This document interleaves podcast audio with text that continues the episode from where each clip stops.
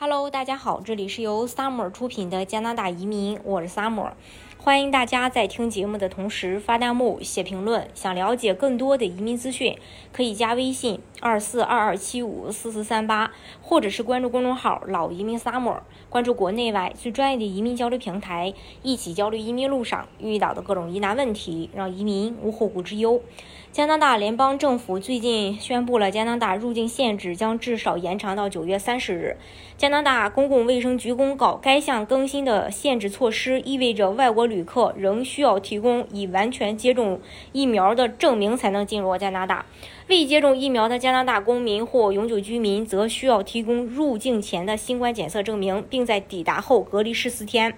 政府还要求所有旅行者，无论其公民身份如何，都将他们的疫苗信息和旅行证件上传到 Arrival 呃 Canada 这个应用程序上。加拿大公共卫生局的公告表明啊，六月十一号起，所有的机场将长期暂停对完全接种疫苗者进行随机测试。呃，当局呢也试图缓解因旅行需要增加和人员短缺造成的机场延误。和这个拥挤，政府还宣布呢，已经从六月二十日起取消对国内和出境国际旅行者的强制接种疫苗的要求。目前，许多行业组织和反对派议员长期以来一直呼吁政府放弃各种边境措施，也就减缓旅行速度的重复程序，认为他们有可能扼杀加拿大已经枯竭的旅游部门。作为回应呢，加拿大的卫生部长和旅游部长继续强调，虽然加拿大的流行情况已经有所改善，但是这种流行病仍然存。存在，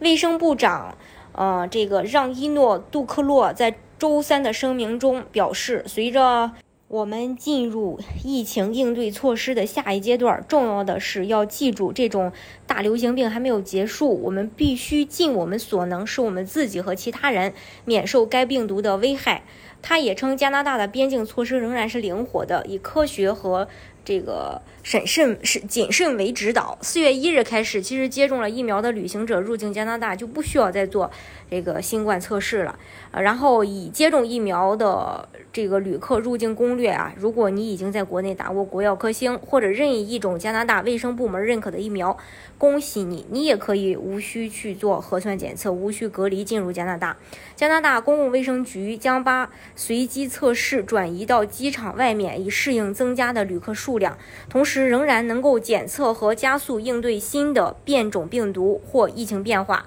六月十一日时，当局还宣布，六月二十日起取消对国内和这个出境国际旅客的疫苗接种要求。尽管放宽检测要求，但卫生部长和旅游部长继续强调，新冠疫情仍然存在。那从我们自身来说呢，我们也要理性去看待这个疫情这件事儿，也要实时的去做好防护，呃，以免让自己受到这个感染。大家如果想具体了解加拿大的移民政策的话，可以加微信二四二二七五四四三八，或者是关注公众号“老移民 summer”，关注国内外最专业的移民交流平台，一起交流移民路上遇到的各种疑难问题，让移民无后顾之忧。